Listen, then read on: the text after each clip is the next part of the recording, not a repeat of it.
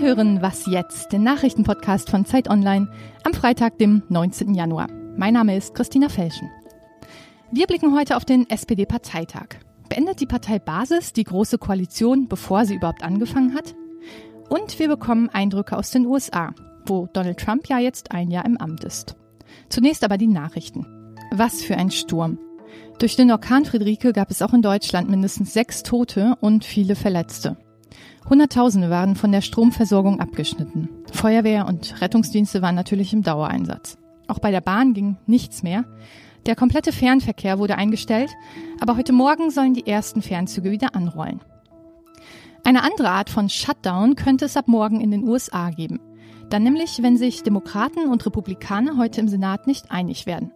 Vordergründig geht es dabei bloß darum, ob die Schuldenobergrenze angehoben werden darf, damit der öffentliche Dienst weiterarbeiten kann. Aber, wen wundert's, dieses Jahr geht's um mehr. Als Bedingung für eine Zustimmung fordern die Demokraten, dass junge Migranten, die sogenannten Dreamers, weiterhin vor Abschiebung geschützt werden. Trump droht daran zu rütteln, aber dann gibt's eben auch kein Geld mehr. Dann bleiben Museen und Nationalparks geschlossen und nur die allerwichtigsten Behörden und Ministerien dürfen weiterarbeiten. Redaktionsschluss für diesen Podcast ist 5 Uhr.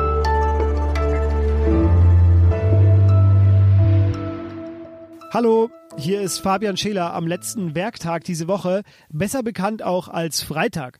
Selbstbewusst, überzeugt und unbeugsam geht es dann ins Wochenende. Ja, diese Zuschreibungen treffen ganz klar nicht auf die SPD zu. Trotzdem wollen wir über sie reden. Wie gut, dass wir bei Zeit Online jemanden haben, der die SPD versteht oder zumindest den tapferen Versuch unternimmt. Ich begrüße Politikredakteurin Lisa Kaspari bei mir. Hallo Fabian. Lisa, am Sonntag wird auf dem SPD-Parteitag abgestimmt. Stimmt er zu? Wird es bald Koalitionsgespräche Gespräche mit der CDU, CSU geben. Was spricht denn dafür?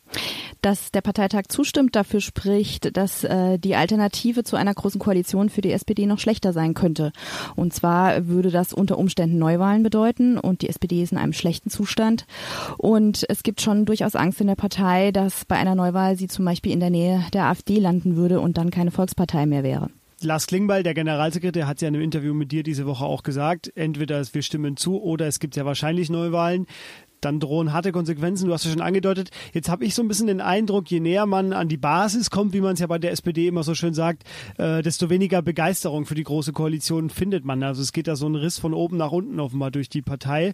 Ähm, die Partei Elite scheint sehr überzeugt, bis auf einen. Das ist der Juso-Chef Kevin Kühnert. Was treibt ihn denn an?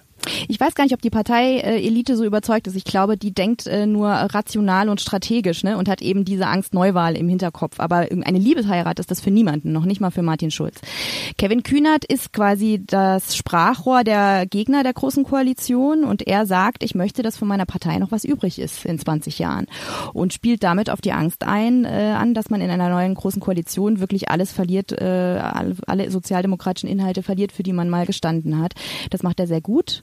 Ähm, er hat am Donnerstag noch mal eine Pressekonferenz gegeben. Ähm, er ist rhetorisch sehr geschickt. Er ist ein ruhiger Mensch. Er ist gar nicht schrill. Das heißt, selbst die Parteiführung kann ihm wenig entgegensetzen im Moment. Er ist jetzt auch parallel zu Martin Schulz diese Woche so ein bisschen auch durch Deutschland getourt und hat bei den Landesverbänden eben für sein No-Grow-Co-Projekt geworben, was er am Sonntag dann sehen wird, ob er damit Erfolg, Erfolg hatte oder nicht.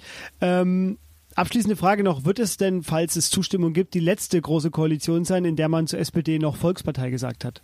Ich weiß ja nicht, äh, ob nicht die SPD auch in der großen Koalition äh, so erfolgreiche Politik machen kann, dass sie eben dann auch wieder wächst in den Umfragen. Das Problem der SPD ist momentan, dass sie keine charismatische Führungspersönlichkeit hat. Martin Schulz hat versagt im Wahlkampf, man muss das so klar sagen.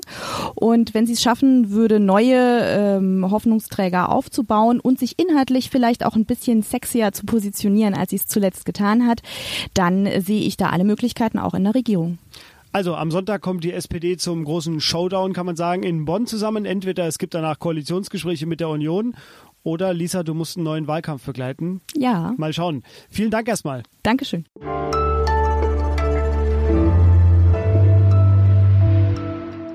Und sonst so? Wie Sie vielleicht wissen, bin ich Podcast-Host und Sportredakteur in einem. Es ist wirklich der beste Job der Welt. Daher mein kleiner TV-Tipp für den Abend. Deutschland spielt bei der Handball-EM heute um 18.15 Uhr gegen Tschechien. Das ZDF überträgt live. Und nach dem Unentschieden am Mittwoch ist das ein sehr wichtiges Spiel. Ach, Sie mögen keinen Sport? Na gut, die neue Staffel Black Mirror bei Netflix soll ja auch ganz nett sein.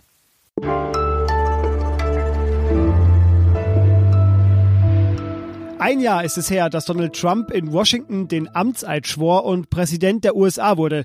Er hat das Land weiter in Lager getrieben, die sich nicht mehr zuhören. Er hat die Wirtschaft so stark angekurbelt, dass die Natur noch lange unter ihm leiden wird. Und er hat den Diskurs verroht. Über all das haben wir häufig gesprochen, auch hier im Podcast. Heute will ich aber die seltene Gelegenheit nutzen, um überzeugte Trump-Wähler ein Jahr später kennenzulernen. Denn meine Podcast-Kollegin Rike Havertz reist gerade durch die USA. Hallo Rike. Guten Morgen. Rike, guten Morgen, sagst du schon. Wo bist du denn und was machst du da? Ähm, ich bin gerade in Columbus, Ohio und bin aber durch den ganzen schönen Bundesstaat Ohio gereist, der ein bisschen Amerika im Kleinen ist, weil es hier eigentlich alles gibt. Großstädte, Kleinstädte, ländliches, ähm, Stahlindustrie oder es gab mal Stahlindustrie, jetzt gibt es sie nicht mehr.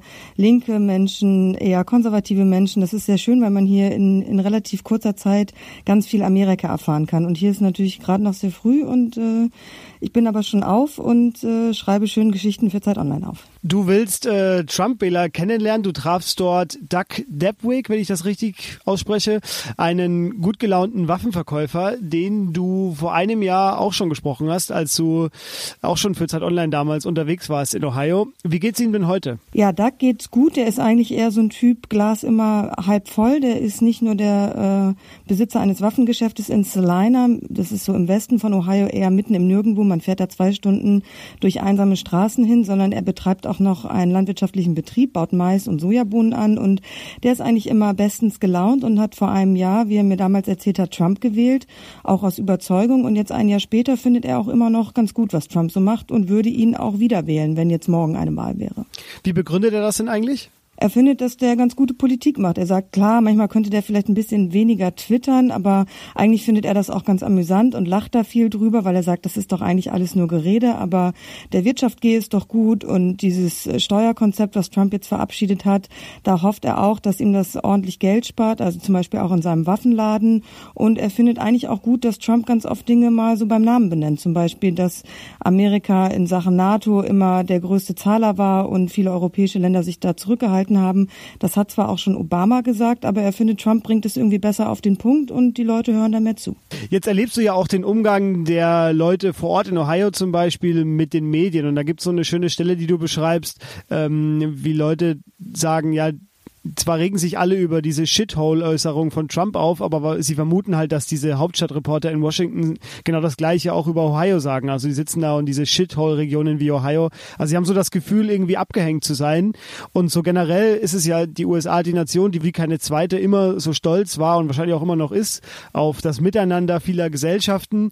Und trotzdem hat man so den Eindruck, es scheint sich alles so ein bisschen voneinander zu entfernen. Also es verroht weiter und man hat, es gibt da Gräben, die größer werden. Spürst du das in Ohio? Ohio auch? Ja, das ist auf jeden Fall so. Die Spaltung hat es in diesem Land schon immer gegeben, weil es hier viele Themen gibt, über die sich die Menschen nicht einig sind. Ich sag mal, äh, Religion, Waffen, Abtreibung, das sind so die großen Stichwörter. Aber ich bin jetzt seit gut zwei Wochen hier unterwegs und man merkt es schon, dass die Leute rechts und links vom politischen Spektrum auch eigentlich gar nicht mehr miteinander reden wollen. Ich habe auch einen Menschen in Salina getroffen, äh, Harold heißt er, der gesagt hat, meiner, mein Bruder hat Trump gewählt, er selbst hat nicht Trump gewählt. Und habe ich gesagt, und sprecht ihr darüber, streitet ihr euch da auch darüber? Und dann hat er gesagt, nein, wir reden da einfach gar nicht mehr drüber. Und das höre ich von vielen Familien hier, die sagen, man möchte das eigentlich gar nicht mehr miteinander besprechen. Und das ist natürlich aus meiner Sicht ein großer Fehler. Wenn man gar nicht mehr darüber spricht, was einen voneinander trennt, dann kann man auch gar nicht mehr so richtig zusammenkommen. Insofern ist es schon spürbar, dass es hier äh, sehr gespalten ist und diese Spaltung einfach noch wächst.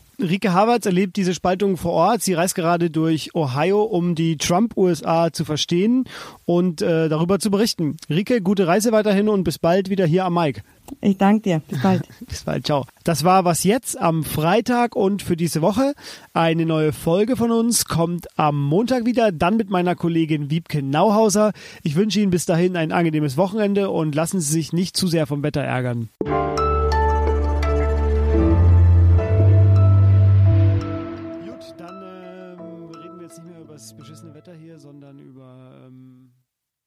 Ich sage nur minus 20 Grad. Ist es immer noch so kalt? Es ist wieder so kalt, ja, aber ah, jetzt soll es wieder wärmer werden. Also gestern und vorgestern war echt richtig übel.